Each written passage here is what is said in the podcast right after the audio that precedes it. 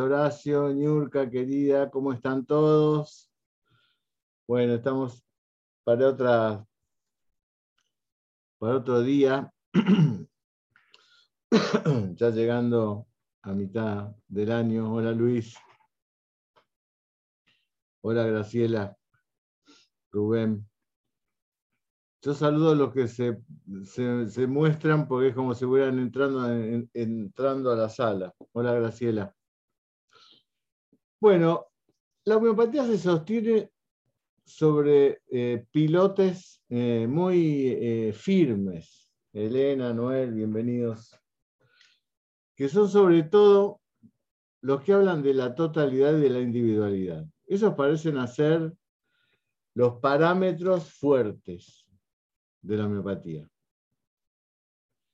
Y em, esos parámetros no deben ser violados, ¿no? Si dejamos el criterio de totalidad y el criterio de individualidad de lado, eh, bueno, perdemos nuestra línea de pensamiento. Para Hahnemann, todos los síntomas, independientemente de dónde estuviesen eh, aparecido, pertenecían a esa totalidad, porque claro, lo primero que se enferma, dice Hahnemann, es la energía vital. Y lo posterior es la manifestación de ese desequilibrio de la energía vital en la totalidad. Por eso que eh, el, tratamiento homeopático es tan altamente individualizado y depende mucho de cuál es nuestra visión de la totalidad para comprender al, paciente. para algunos, la totalidad es lo local y los síntomas locales, y otros buscan otras alturas respecto de esa totalidad, para poder distinguirla, para poder nombrarla, para poder identificarla con alguna de las sustancias experimentadas. Ahora, la pregunta sería, ¿puede haber una y dos identidades en una totalidad? Esa sería la pregunta. ¿Pueden haber dos identidades en una totalidad? Y de eso va a tratar eh, la, charla de hoy, que va a quedar abierta, porque yo quiero que participen ustedes. Yo no tengo una explicación tan clara de lo que voy a mostrar. Eh, no tengo las ideas absolutas respecto de cómo significar esto, pero sí, lo que les voy a mostrar son dos identidades en una totalidad. Uno va a decir, pero ¿cómo me va a mostrar, cómo va a mostrar eso? Ya lo vamos a ver y ahora mismo lo vamos a compartir.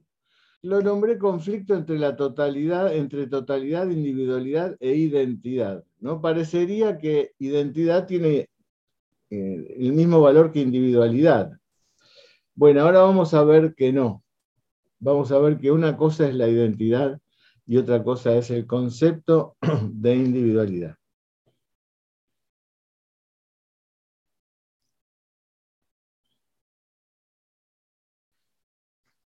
Decían dos em, asiáticos a principios de 1800, dos ajedrecistas, ¿no? Jugar el uno con el otro nos produce el mismo placer que le produciría a usted jugar con su mano derecha contra su mano izquierda. ¿De quién hablamos? Hablamos de los hermanos Chang y En Bunker, dos maestros de ajedrez de aquel siglo, del siglo XIX.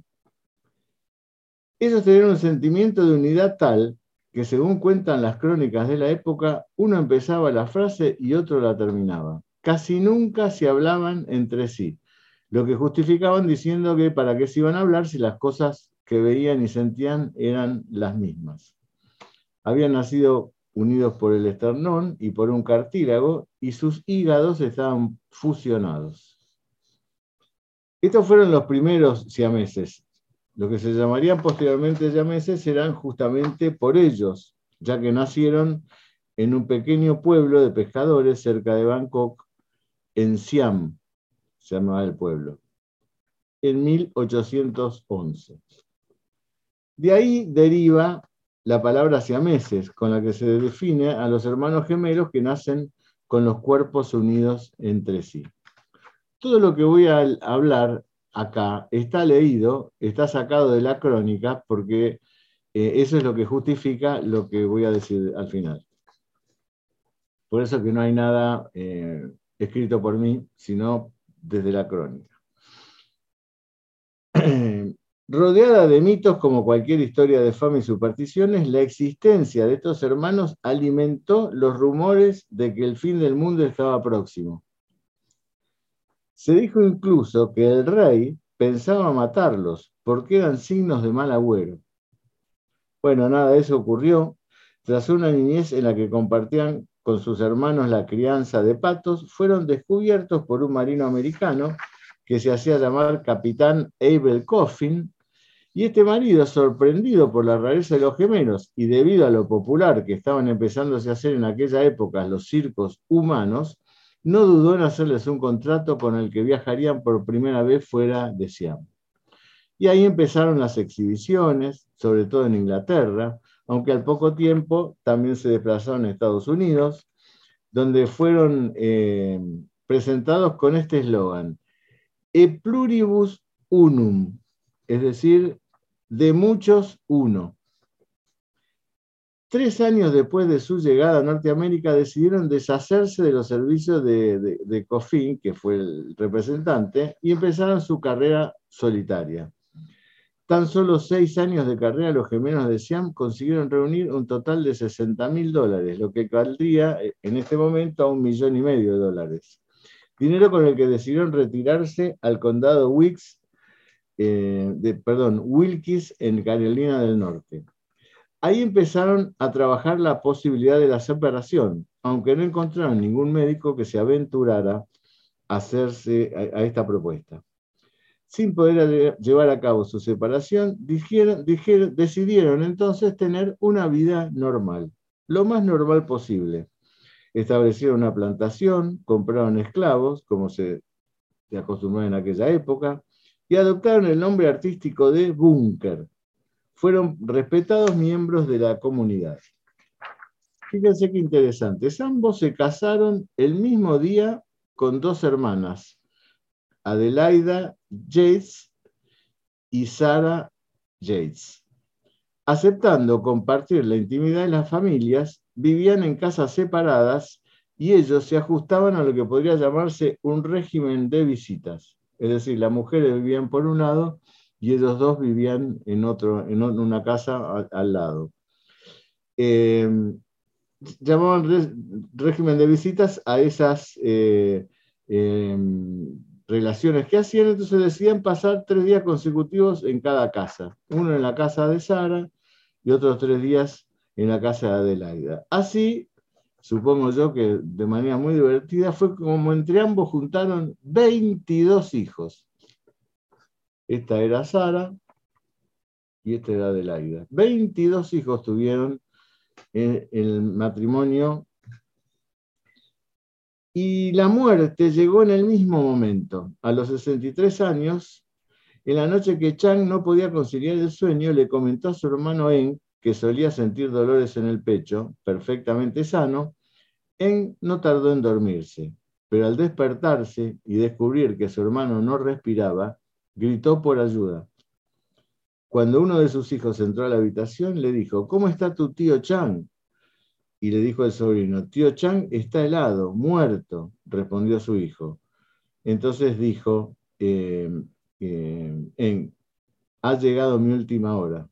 Y se puso a llorar, a temblar de miedo, y a las dos horas, antes que llegara el médico, había muerto también él. El examen post-mortem eh, dijo que la muerte de Chang había sido por rotura de un aneurisma. Esos eran los dolores que sentía en el pecho. Y en había muerto de miedo, según dice la crónica. Esta es la familia, parte de la familia, y están adentro de ellos dos. Esto es parte de la, de la, del cartel.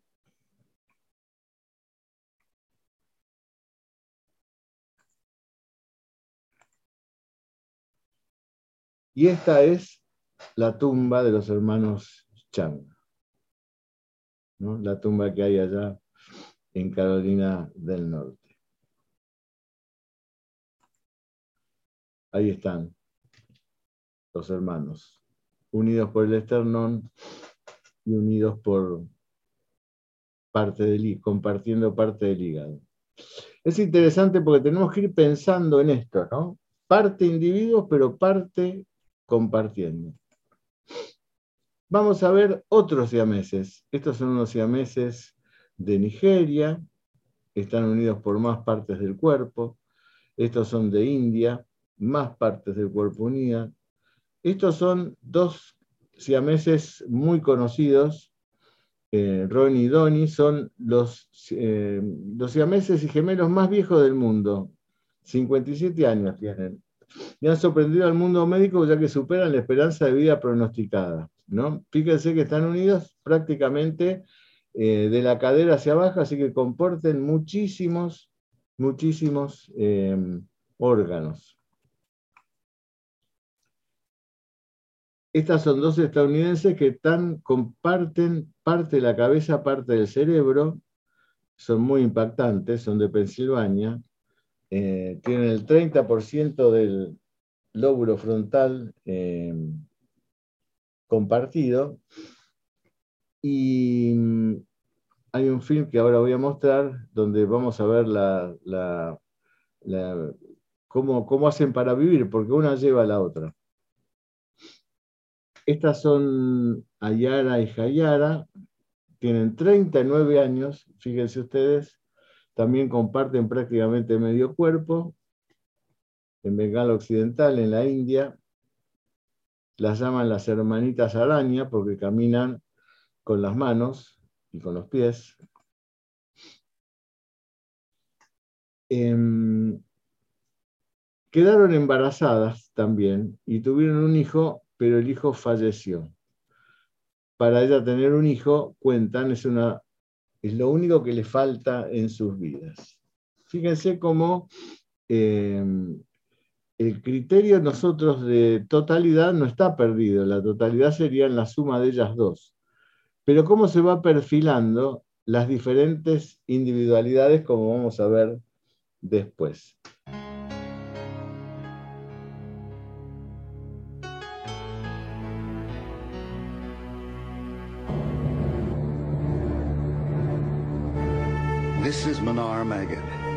She was delivered at an Egyptian hospital in March 2004, and she immediately became a media sensation.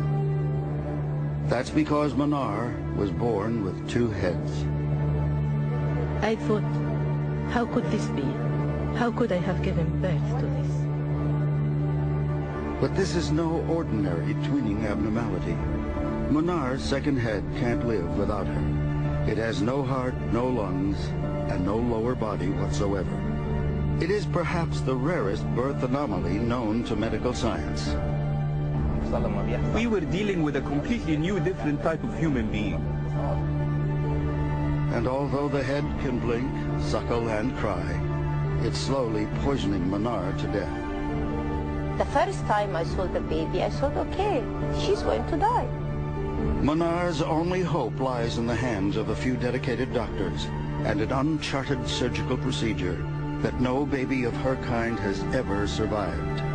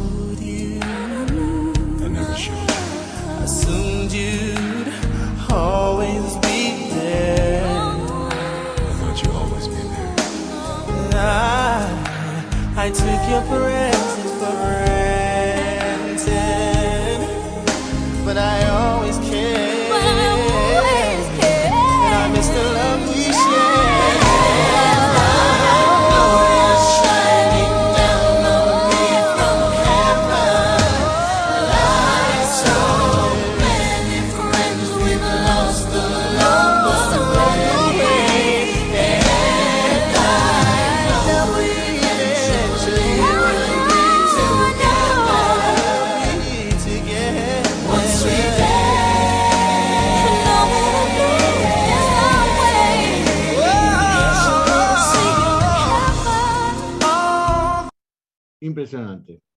Impresionante. Ese es el caso más impresionante que encontré, porque era de una siamesa, eh, estos chiquitos unidos por, eh, por parte de la, de la cabeza, pero que tenían, uno de ellos era solo cabeza. Solo cabeza. Un ser con una sola cabeza. Entonces la idea sería, ¿qué pasaría si hubiera un ser con dos cabezas? ¿Qué pasaría? ¿Existe un ser con dos cabezas reales? Porque las cabezas son las que nos, el mecanismo de expresión más complejo de la eh, individualidad que somos. ¿Podrían estos siameses nacer algún ser con dos cabezas que desafiara el criterio de la identidad? Bueno, a eso vamos, vamos hoy. Abigail y Brita Ligencia nacieron siamesas el 7 de marzo de 1990 en Minnesota, en Estados Unidos. Tienen una extraña anomalía, que es la policefalia, es decir, son ambas gemelas, idénticas, pero tienen la singularidad de compartir un solo cuerpo. Sí tienen dos espinas dorsales, dos corazones, tienen tres riñones, dos estómagos, tres pulmones, pero sus funciones están compartidas. Eh, el caso de Abby y Brit es uno de los menos frecuentes, ¿no? de los 50.000 gemelos que se dan eh, casi eh, uno, de, eh, uno en 50.000 pueden ser siameses. ¿no? Eh, se han registrado solo cuatro casos de gemelos siameses con un solo tronco y un par de piernas como estas chicas. Cada una tiene su propio corazón, cada una tiene sensibilidad y control de sus extremidades y la parte del torso que le corresponde. Si se le hace cosquillas en el lado derecho, solo se ríe Abby, porque no es capaz su cerebro de registrar el lado izquierdo. Seguimos. A los cuatro meses de vida le extirparon un tercer brazo deforme que se encontraba entre sus dos cabezas, por lo que además tienen dos pechos, un solo sistema circulatorio. Si toman medicamentos, las afecta ambas, un hígado, dos estómagos, tres riñones, un único sistema reproductivo. Es decir, tienen dos cabezas, dos brazos, esto parece una, destripar a una persona, pero es para ejemplificar. Dos brazos, al nacer tuvieron tres y uno fue amputado, dos médulas espinales, tres pulmones, dos corazones con un sistema circulatorio compartido, un hígado, dos estómagos, tres riñones, un intestino grueso, un intestino delgado, un sistema eh, reproductivo y dos piernas. Vamos a ver después los videos, pero fíjense qué interesante esto. Gracias a su esfuerzo han aprendido a coordinarse, pudiendo en la actualidad caminar y correr con normalidad. A sus 17 años disfrutan lo mismo que el resto de las chicas adolescentes, aún voleibol, natación, montar en bici, cantar, ir de compras, inclusive se han sacado el carnet de conducir. Tuvieron que hacer dos exámenes, uno por gemela. ¿Por qué? Eh, en el coche ambas manejan el volante mientras Abby, situada a la derecha, esta, controla los pedales y la caja de cambios, Brittany, la, que parece ser eh, eh, más inferior, se ocupa de, las, los intermitentes, luces, y et- etc. A pesar de compartir el mismo cuerpo, las gemelas, este en esto que es de la información de las crónicas, tienen diferentes gustos en comida y ropa, teniendo que negociar cada día qué se van a poner en la mesa. Habitualmente, cada una recibe un plato diferente. También sus habilidades y personalidad difieren. A Abby le gustan las matemáticas y es extrovertida, mientras que Brittany le atrae la lectura, el arte, siendo menos, más introvertida. Sus padres cuentan que cuando nacieron las gemelas tomaron la decisión de no separarlas debido a que era imposible, ¿no es cierto? Desde ya. Durante su vida las siamesas han tenido intervenciones quirúrgicas, bueno, eh, esto no, nos interesa tanto.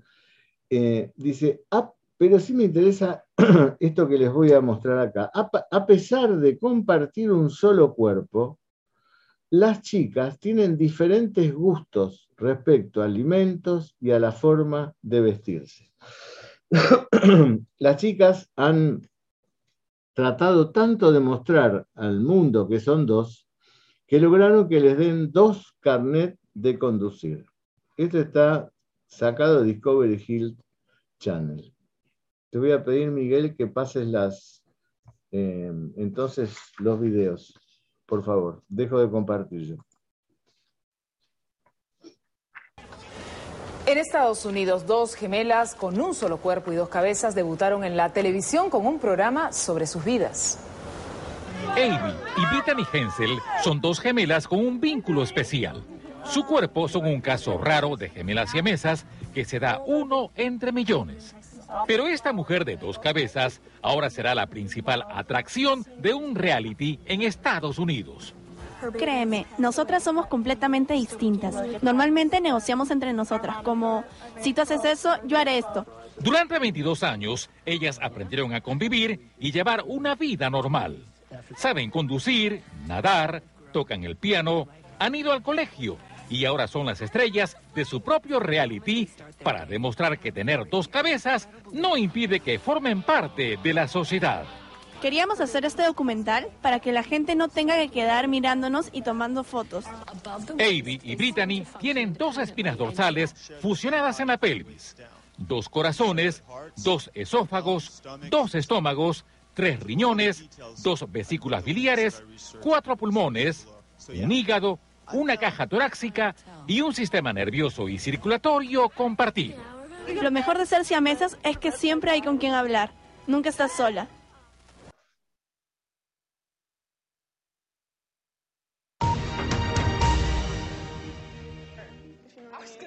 Eve y Brittany Hensel son dos hermanas siamesas con una cosa muy clara.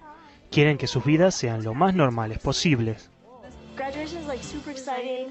But it's kind of bittersweet at the same time because you want to move on, and we, I want to be. Las gemelas que viven en Minnesota, Estados Unidos, les encanta hacer todo lo que hace un veinteañero cualquiera en cualquier parte del mundo. Estar con sus amigos, salir, practicar deporte, ir de compras o ir a la universidad. Con dos pares de pulmones, dos corazones y dos sistemas digestivos, las gemelas aprendieron pronto a coordinar las dos partes del cuerpo que cada una controla. When we drive, Abby is control of the gas and the brakes, and then we both steer, obviously, and then I'm in charge of the clicker. Avi y Brittany se conocen tan bien que hay veces en las que responden a la vez o que una termina la frase de la otra. Pero aunque sean parecidas, también tienen sus diferencias. Mientras Avi es más habladora y siempre gana a la hora de decidir qué van a ponerse, Brittany afirma que a su hermana le gusta más quedarse en casa, mientras que ella prefiere salir. Pronto empezarán su vida laboral juntas y las gemelas se aseguran que quieren ir paso a paso, sin pensar en lo que la vida les traerá en 10 años. Con un título de profesora se podrán convertir en un modelo para sus alumnos, no solo académicamente, sino también gracias a su actitud ante la vida, la de estar convencidas de poder superar cualquier tipo de desafíos.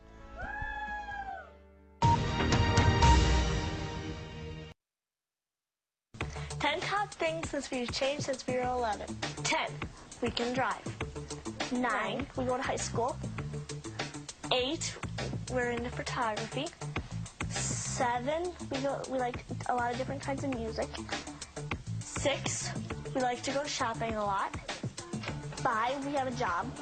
4, we like to go on the internet a lot. 3, we like to talk on the phone. 2, we're in a new school. 1, we talk a lot more. Perhaps most noteworthy about their top 10 lists of interests is how typical it is for their age. Being conjoined has presented astonishingly few obstacles to leading a normal life. That is not to say there haven't been challenges. School presented a number of questions. Do they turn in one assignment or two? How do they take tests? Do they both like the same classes? Ew, that's so gross. I don't even want to touch it. Abby likes math a lot better. Uh, Brittany would rather write something. Abby wants me to explain everything. Brittany just wants the quick answer in math. Yes, Abby. Plus 32. 32, I have 7b plus 4c, 7b minus 4c. Barbara Hoback teaches the girls math and English and has witnessed Abby and Bueno, este último video que está en inglés, pero es muy interesante porque la maestra ha- habla de las diferencias que hay entre una y otra. Y lo mismo se veía en videos eh, anteriores, las mismas chicas dicen, no somos iguales. Entonces, pregunta para ustedes ahora que empieza el, el debate. Resulta que al consultorio de ustedes caen estas chicas. Y Abby. Y les dice a ustedes que el motivo por el cual vienen es un problema intestinal. Ellos tienen un solo intestino. Cuéntenme cómo evalúan ustedes el criterio de totalidad y de individualidad, ya que al interrogatorio las chicas le van a decir cosas diferentes. Bueno, opiniones, por favor.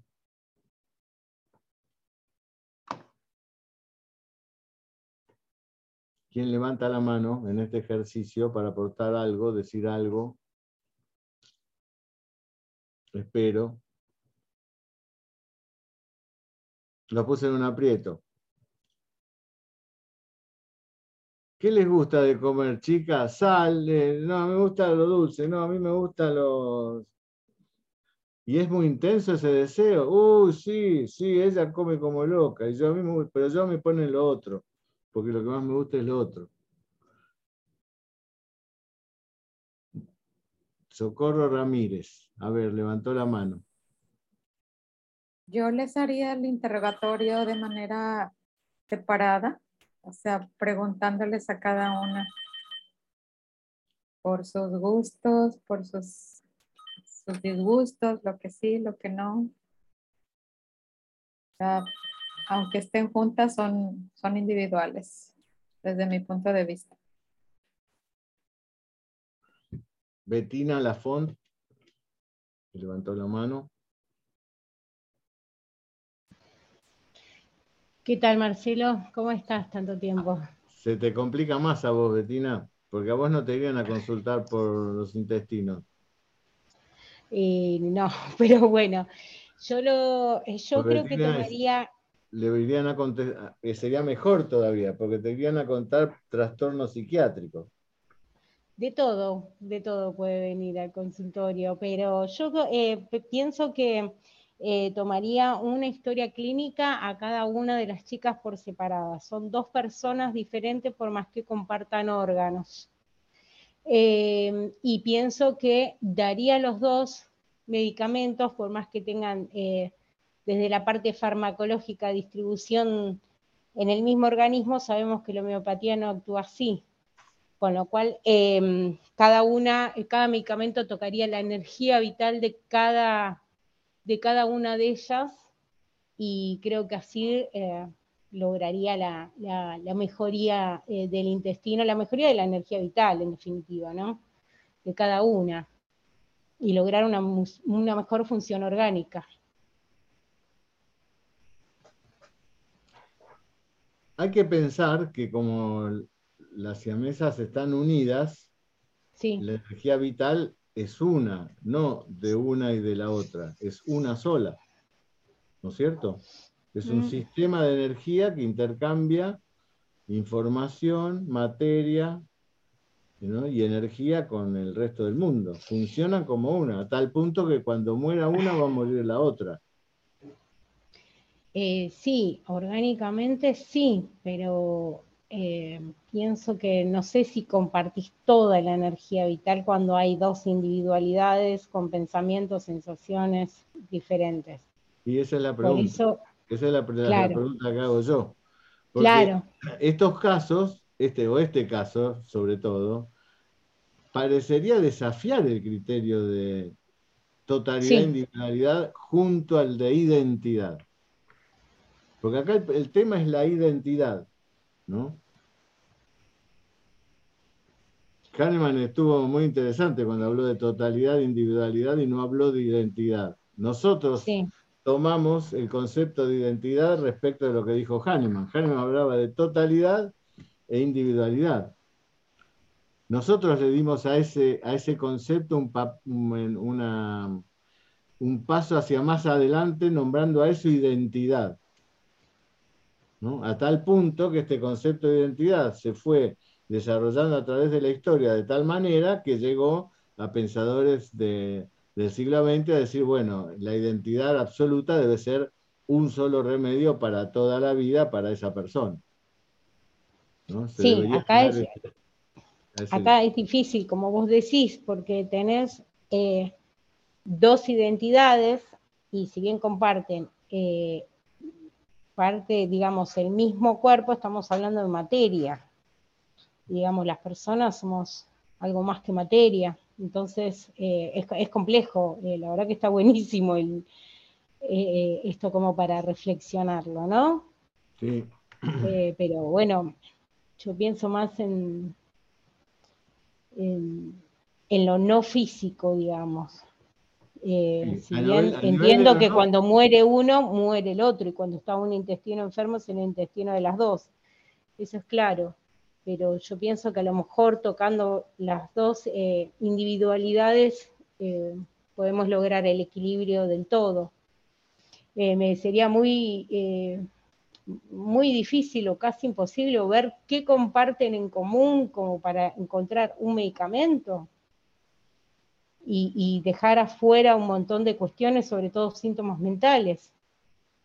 Es difícil. Y difícil para nuestra escuela, aparte con la formación que tenemos, eh, no tomar los síntomas mentales en cuenta, ¿no?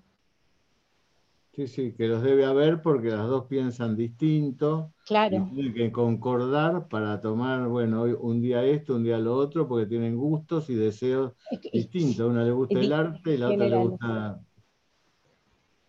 Niurka. Gracias. Bettina. Hola a todos. Hola Marcelo, gracias. Pues yo me enfocaría, es decir, el intestino, ¿para qué sirve? Para liberar cosas, para desechar cosas, las cosas de desecho. Entonces me iría por preguntar qué es lo que no quieren dejar, que deben dejar o que tienen que dejar. Yo creo que por ahí debe estar, debe estar la respuesta que, que se busca, ¿no? En ese caso. Porque cada una por separado igual tiene miedo a, a dejar algo, pero al final sale todo por el mismo lugar, ¿no? Entonces creo que por ahí puede ir. A ver, amplianos un poquitito más. Así entendemos mejor. El intestino es el órgano por el cual se desecha. Desechamos lo que, pues, la basura, por decirlo de alguna manera, lo que no, lo que no nos sirve ya, ¿no?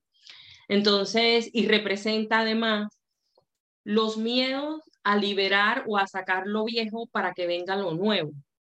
Entonces, yo me enfocaría en preguntar cada una individualmente a qué es lo que tiene miedo soltar, qué es lo que no quiere soltar. Y que eso es lo que puede ser que esté extrayendo ese problema, que es individual, pero al mismo tiempo es, una, es uno solo, ¿no?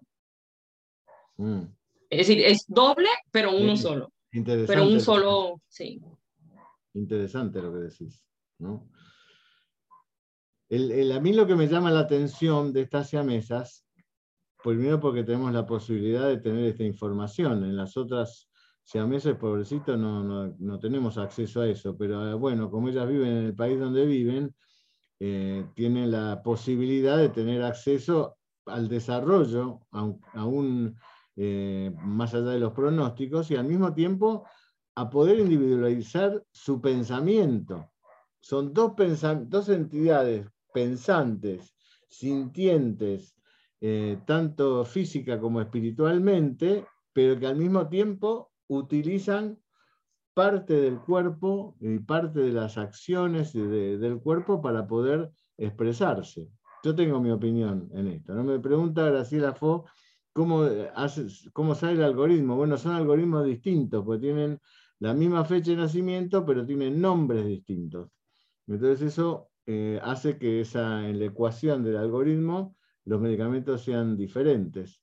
Y al mismo tiempo, desde el punto de vista de la impregnología, también nacieron en el mismo, en la misma, eh, tienen los mismos padres, los mismos abuelos, los mismos bisabuelos, nacieron el mismo día, pero tienen nombres distintos. Ese nombre distinto hace que la rueda de la impregnología sea diferente, donde va a haber otro umbral, umbral para cada una y, todas las eh, aplicaciones que hace el algoritmo sean diferentes para cada una de las dos. ¿no? Así que es, eh, eh, es muy interesante esto. Ahora, piensen ustedes, ¿no? Algo que pienso. ¿Alguien más quiere hablar? A, Harold. ¿Cómo está Harold? Hola, Marcelo. Sí, este, una, una cosa que me, que me parece de esta historia de estas dos hermanas es que a lo mejor tienen su individualidad y eso es correcto, pero entiendo que deben compartir un conflicto existencial en común, que la una puede desear una cosa y la otra otra cosa. Entonces, por ahí hay una contradicción. Y entonces de pronto digo, a ver, dentro de la materia médica también hay medicamentos que presentan este tipo de dualidades. Está el belladona, que es el demonio, está el anacardio, que tiene también más de una personalidad. Y de pronto, también se me ocurren las flores de Bach, está el escleranto, que tiene una división de, de criterios indeciso entre dos territorios. Entonces, por ahí como que podría haber un desafío de buscar algún medicamento de la materia médica que esté en el conflicto entre dos cabezas. Y ese sería un reto bastante interesante de descubrir. Muy bien, muy interesante, Harold. Sí, sí, yo pensé más o menos por ese lado también. ¿no? ¿Cómo- ¿Qué posibilidad tenemos de darle a estas dos personas que pueden llegar a sentir eh, o, a, o a pensar de manera diferente, individualmente, cómo le podemos dar identidad a esto, homeopáticamente hablando? Porque si hacemos la historia homeopática, va a ser diferente la de Britney que la de la hermana. Aunque haya cosas en común, por supuesto. Pero va a haber sueños diferentes, deseos diferentes, pensamientos diferentes, estados emocionales diferentes, que nos va a llevar necesariamente a una polaridad, a una, a una situación eh, diferente para cada una. Uno es decir, bueno, le doy un remedio a una y le doy el remedio que le corresponde a la otra y que la energía vital se las arregle, como dice Betina. Pero suena a complejismo, digamos así, aunque este no sea, estemos justificados, ¿no? Porque comparten la energía vital, ¿no? Comparten la energía vital. Luis, te doy la palabra.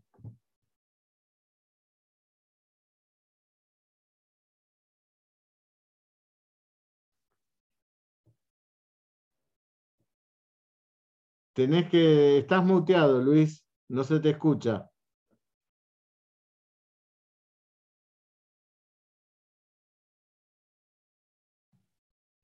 Ahí va.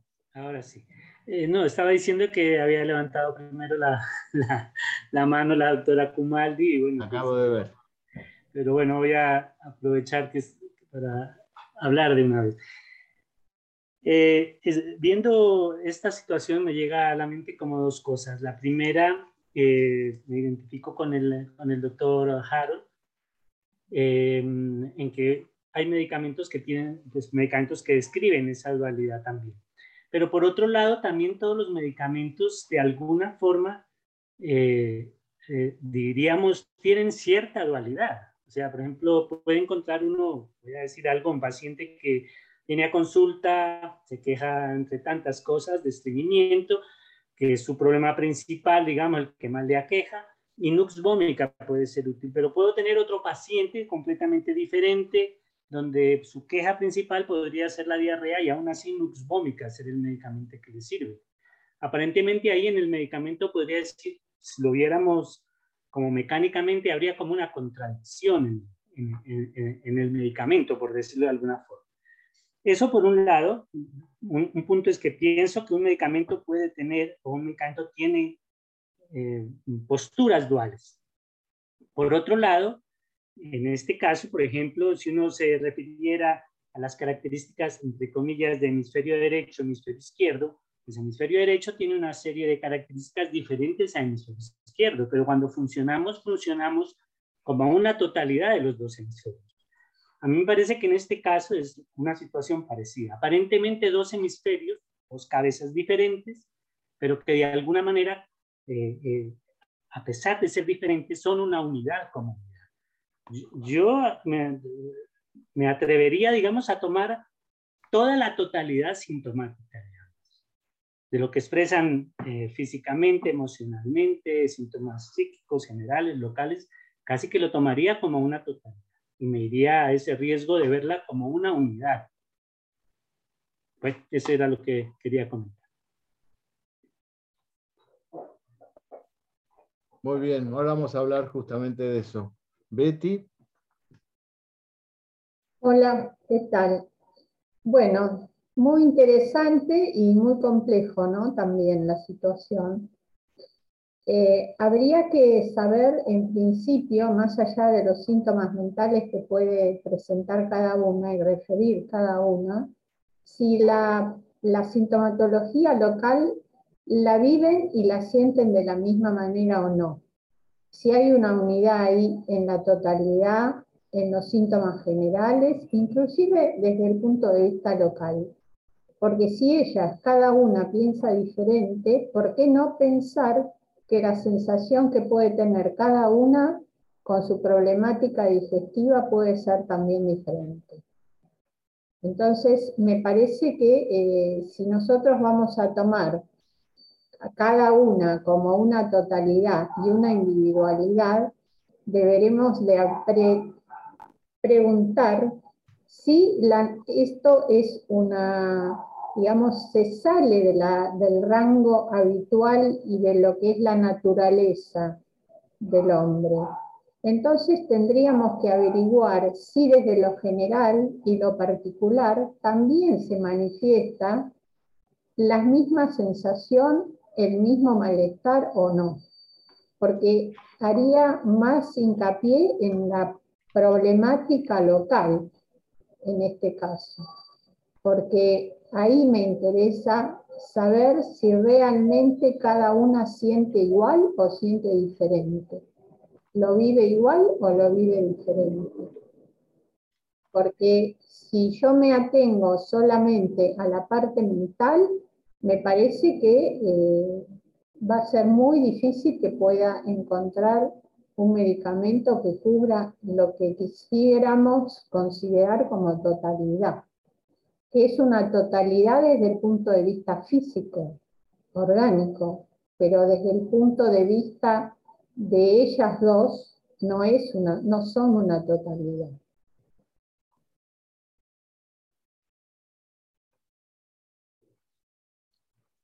¿quién más? Así que habría que ver desde ese punto de vista qué es lo que pasa, no dejarlo de lado, porque la naturaleza nos pone frente a ese tipo de situaciones.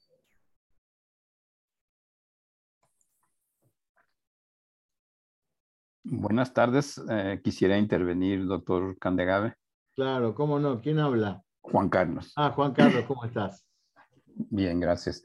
Eh, eh, de- perdemos a veces de vista que la homeopatía es energía y que, y que es, estas personas realmente son dos personas y seguramente los deberíamos de tratar individualmente, eh, dado que, que- que los mentales son de jerarquía más alta, deberíamos de tratar individualmente eh, a, cada, a cada cerebro, por decirlo de una manera. Eh, porque los síntomas ah, gen- eh, locales van a ser dados por los pensamientos, por las emociones. O sea, en pocas palabras, yo prescribiría dos medicamentos, uno para cada repertorización individual.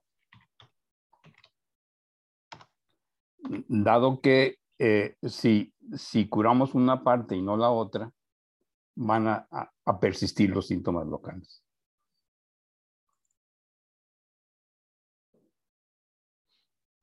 Muy He bien. dicho, he dicho. Gracias, Juan Carlos. Graciela.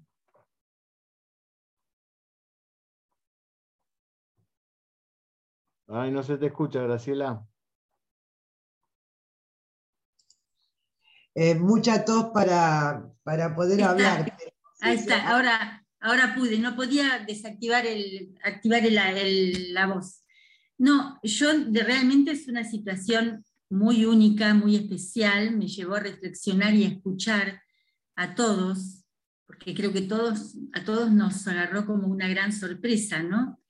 Pero mi, la opinión de este momento, y el- reflexionando sobre lo que es el ser humano y lo que es el remedio homeopático, es un poco que es, una, es un ser, como el remedio homeopático, es, es una entidad, pero que tiene múltiples facetas. O sea, aún el remedio homeopático tiene distintas formas de manifestación, y hay algunas formas psicóticas, otras sifilíticas, otras se manifiestan de una manera y quedan ocultas, otras que luego se pueden manifestar. O sea, una misma identidad con Eh, y a mí me, me- inclino, después de escuchar y reflexionar, en realidad no tengo una respuesta absoluta, pero me da la sensación de que es una, una identidad, es un ser, pero que eh, se manifiesta, manifiesta una parte de sí misma en uno y otra parte, pero que para mí son dos partes de la misma naturaleza, ¿no es cierto? Que creo que es un ser está como bifurcado, sería que se mani- manifiesta distintas tendencias, pero eso también lo vemos en los remedios homeopáticos, ¿no es cierto? Un mismo remedio se manifiesta de una manera psicótica en uno, sifilítica en otro, uno es más expresivo, el otro más reservado, o sea, ir al núcleo más profundo quizás de cada uno, profundizar en cada uno de estos dos seres, ¿no? Eh, estas dos expresiones, quizás nos podría conducir a una misma esencia, a un mismo remedio, pero no lo tengo seguro. Es, es una reflexión porque me parece muy, una situación muy nueva y muy difícil, ¿no? Pero esta es la última reflexión a la que puedo acceder. Muy bien. Muy bien. ¿Quién más quiere aportar?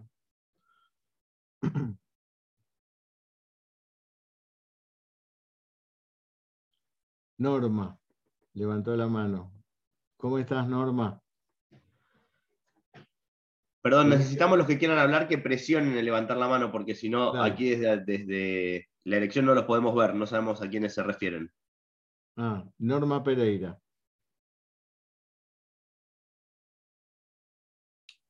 Ahí Ahora, estás, Norma. Ahora sí. doctor, muchas gracias. Buenas tardes. Eh, yo no tengo respuestas, tengo dudas. Este, para preguntar si son dos algoritmos distintos con el mismo síntoma, digamos, local, ¿no? Eh, ¿Qué pasaría si se trata individualmente cada una para el mismo síntoma? Eso, tengo preguntas yo. ¿Tenés alguna otra? Eh, no, pero eso me parece, para mí es, es fundamental porque son dos personas con el mismo, o sea, el síntoma local, digamos, ¿lo, lo sienten de la misma manera las dos o cada una lo siente de diferente manera, porque son, o sea, tienen que sentirlo igual, me imagino yo. ¿O no? Claro, según. Lo que decía ahí es que según la, inclusive podía haberse no sentir el síntoma si eh, su cerebro no estaba en relación con esa parte. Ajá. Pero nosotros tenemos, es decir, a mí me llevó mucho tiempo pensar eso, y no sé si tengo la, si es eh, razonable lo que digo, porque lo interesante sería que nosotros pudiéramos hacerle la historia a, a estas dos chicas. Por acá hay un hecho bien concreto.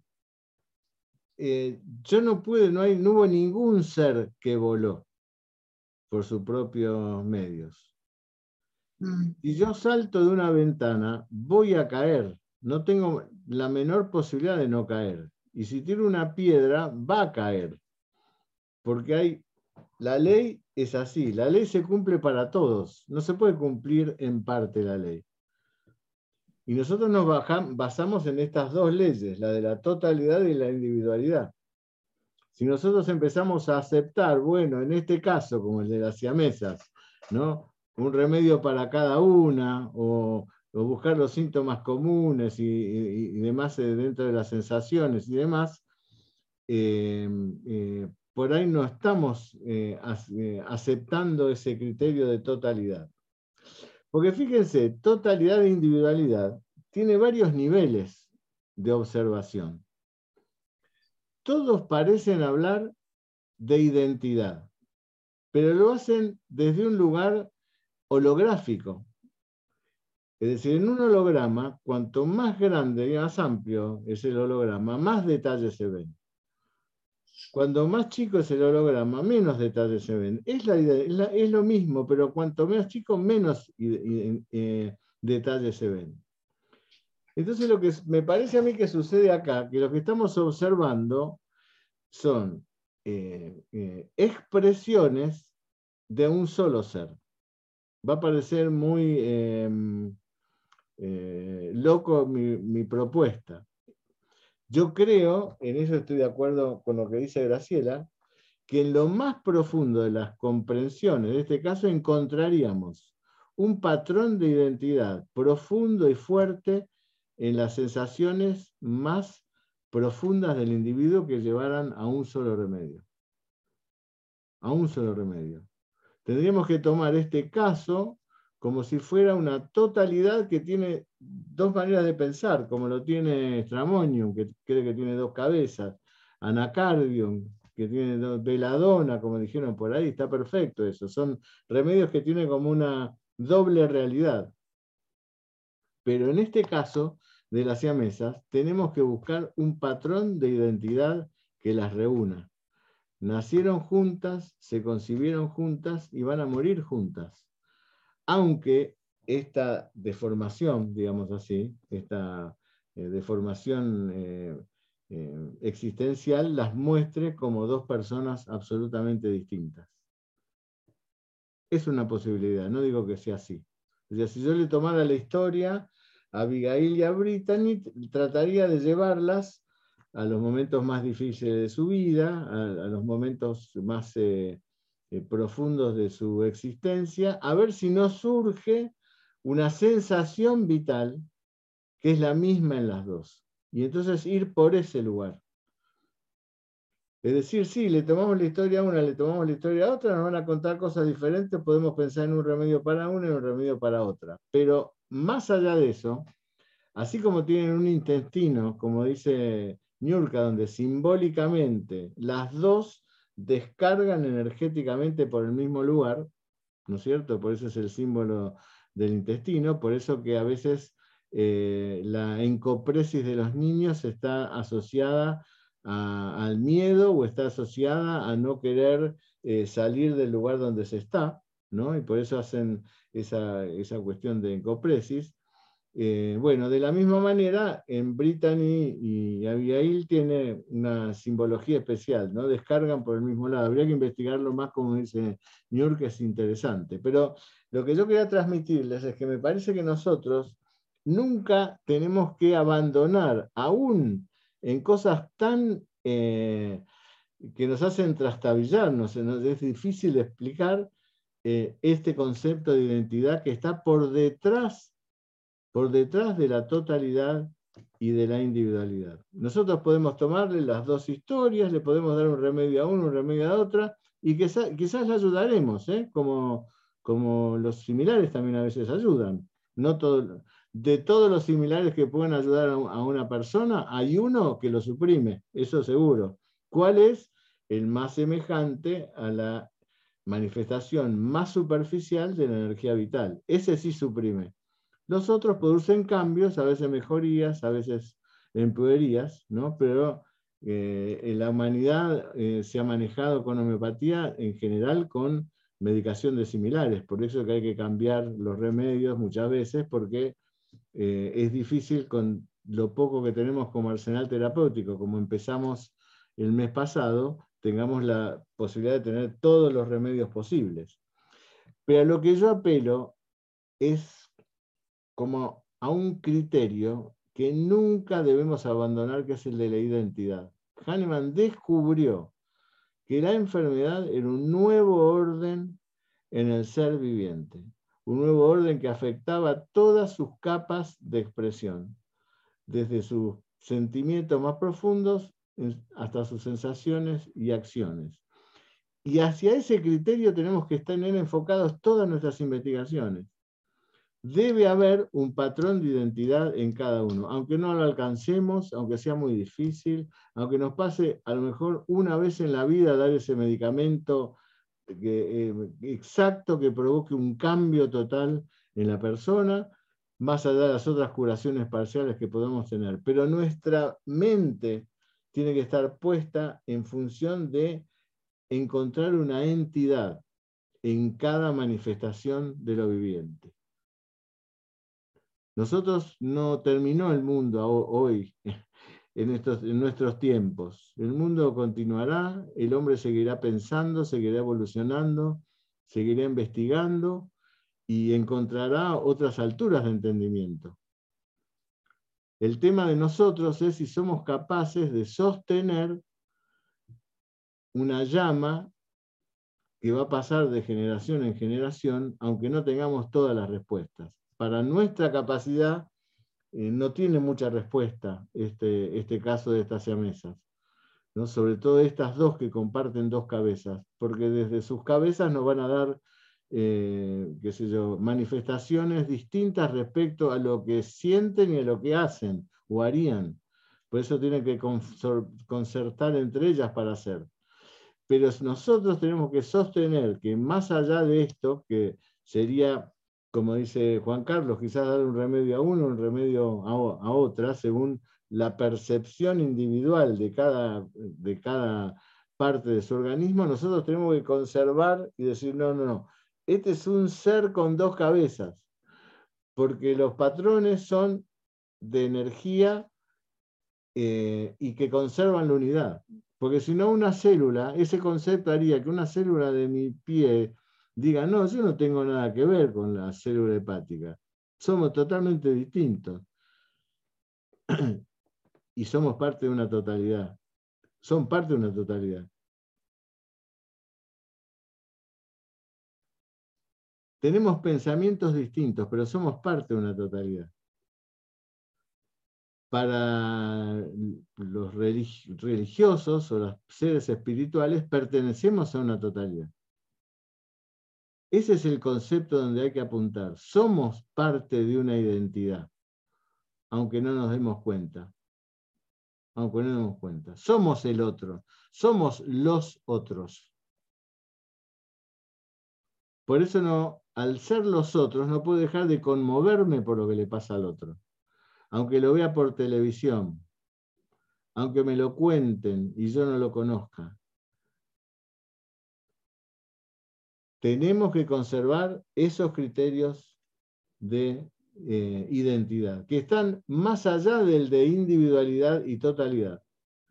El criterio de identidad es una aspiración que tuvieron otros homeópatas, los que continuaron a Hahnemann. Hahnemann plantó esa idea, que es una idea fundante de totalidad, de individualidad, Y el criterio de identidad se fue construyendo a través de los años de, la- en diferentes homeópatas. Somos constructores de esa, eh, forma, de, eh, esa eh, forma de observar la realidad. Todos nosotros, cada uno de nosotros somos constructores de ese pensamiento que al que tenemos que personalmente cada uno aportar. ¿no? A lo mejor, quién sabe, no sé, dentro de 100 años, 200 años, si la humanidad sigue, los homeópatas dentro de 200 años tengan una, máquina para detectar quién es el patrón de identidad de esta persona. ¿No es cierto? ¿Por qué no? Por ahí es así, desde otra forma, de otra manera de mirar, desde otro lugar de observación todavía más profundo. ¿Por qué no? ¿Por qué no? Ahora, nosotros no tenemos que ser obstáculo para esa idea, aunque no tengamos todas las, las respuestas. ¿no?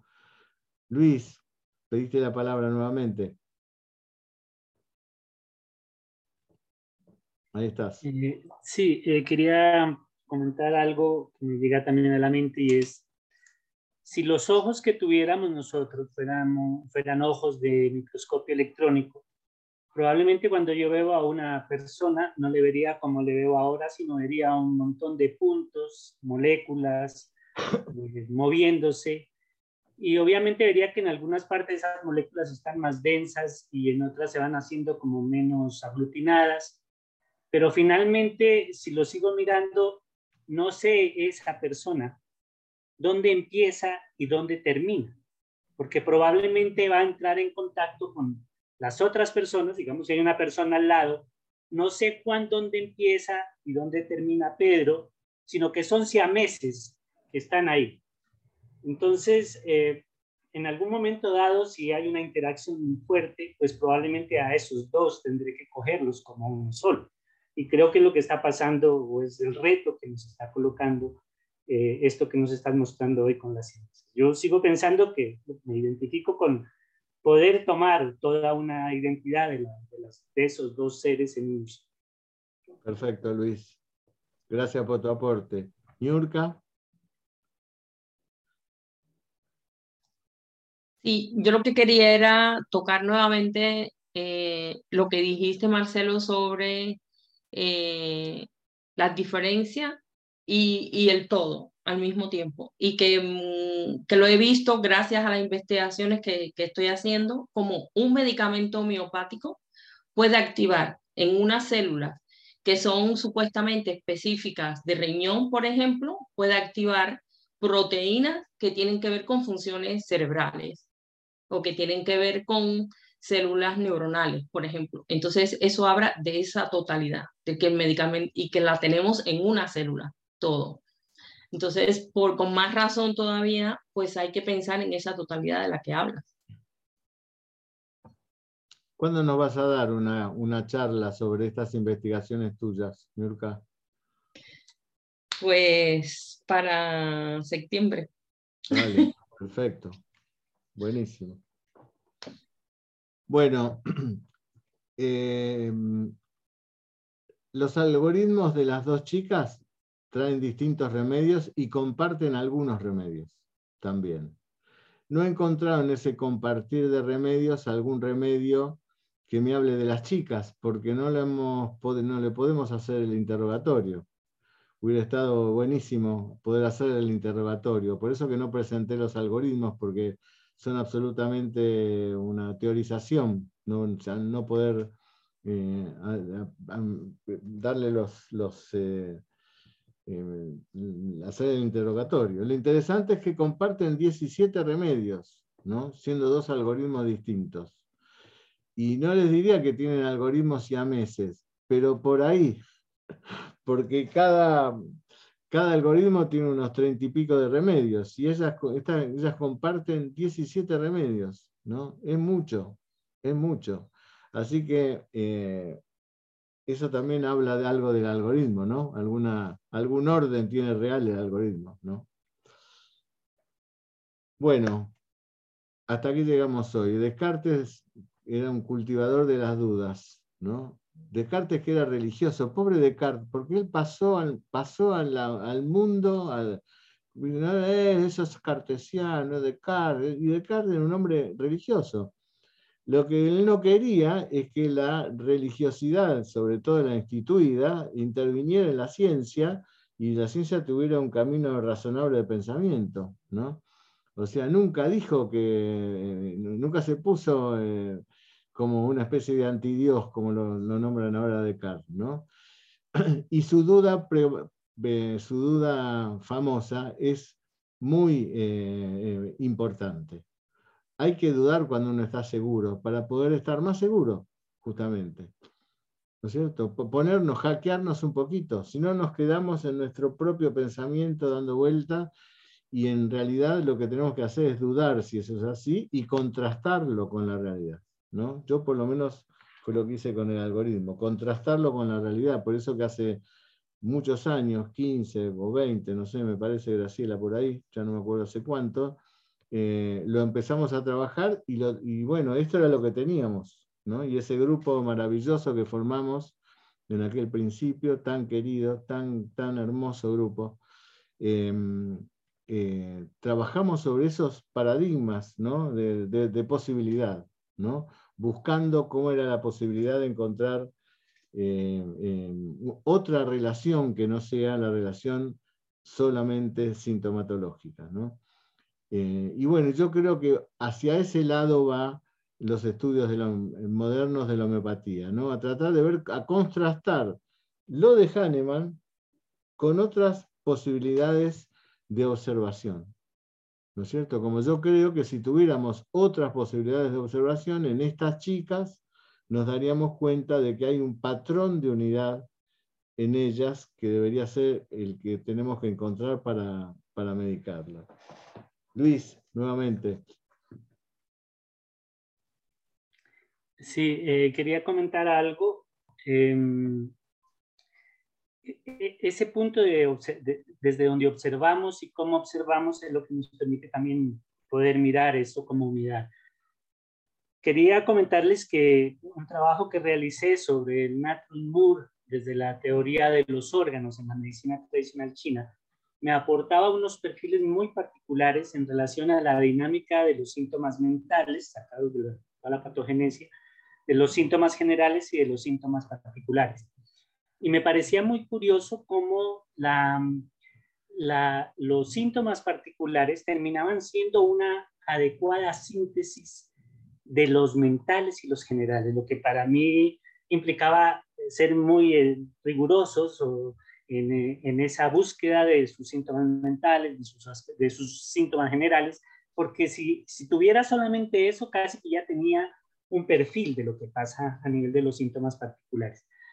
Entonces, y, y a la inversa, si tuviera de pronto, y es como lo que estoy tratando de mirar, unos síntomas particulares muy bien modalizados, probablemente, como lo veíamos también en las sugerencias que nos hacía el doctor Candegave, como un síntoma local eh, histórico, pues prácticamente tiene mucho más peso que uno mental reciente.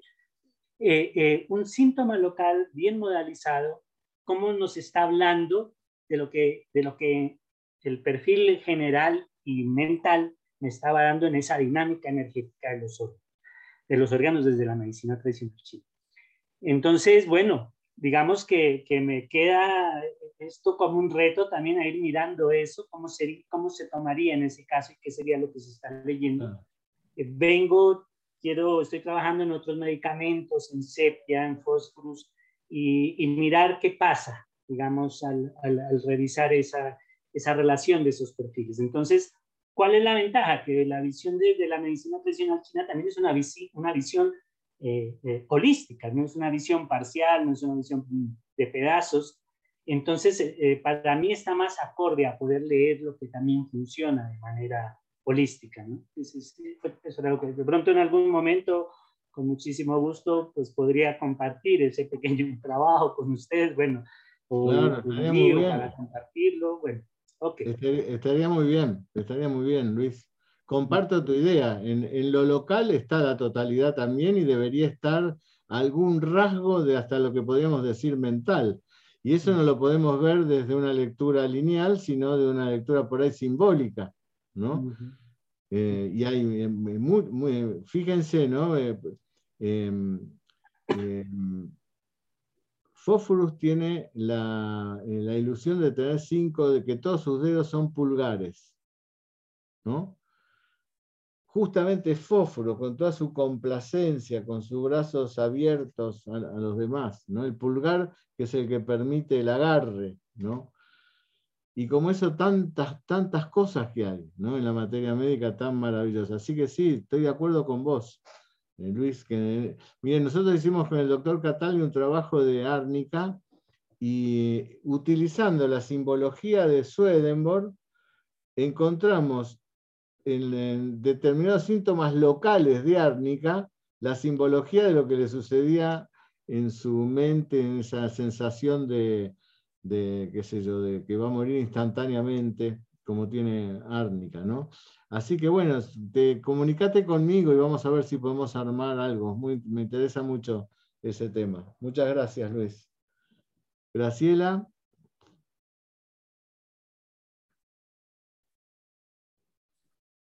Hola, eh, sí, interesantísimo todo.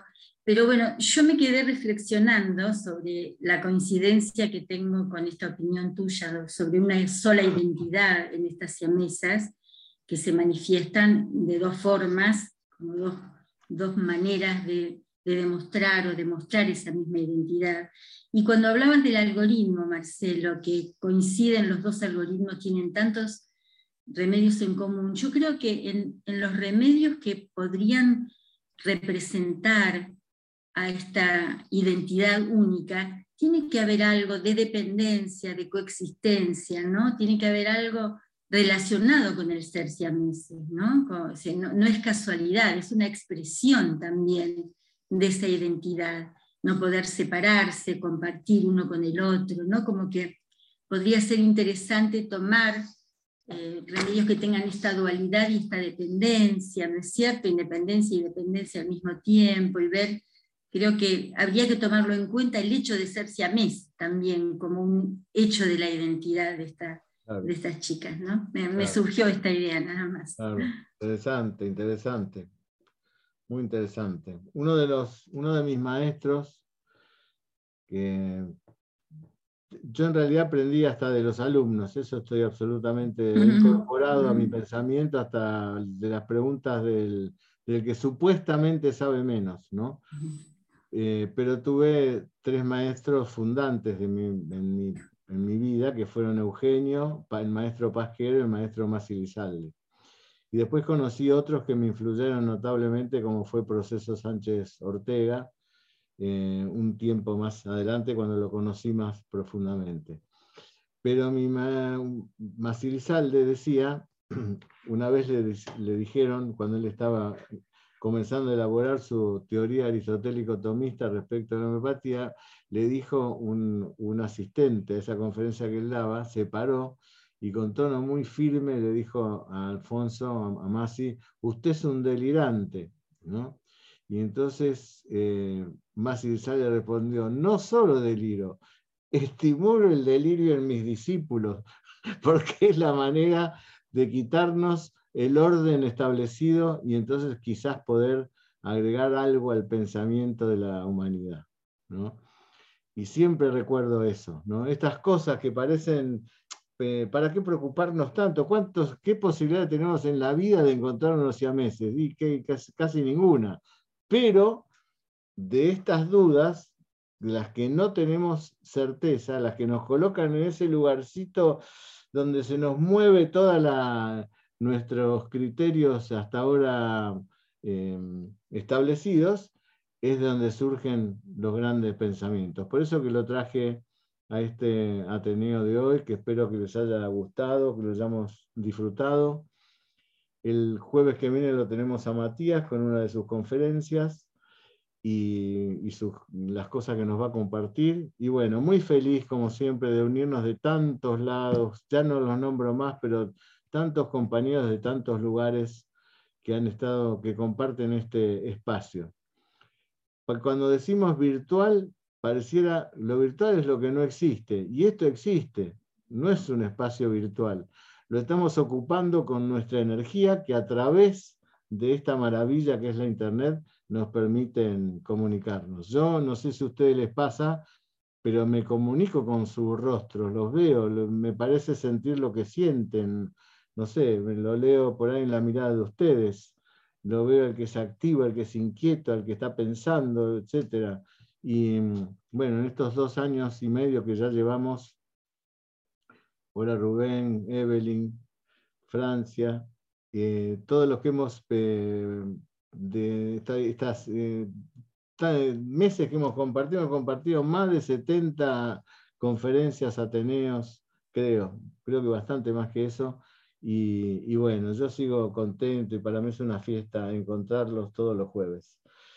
Bueno, les mando un abrazo grande. Gracias a todos. ¿eh? Un abrazo fuerte. Cuídense. Adiós.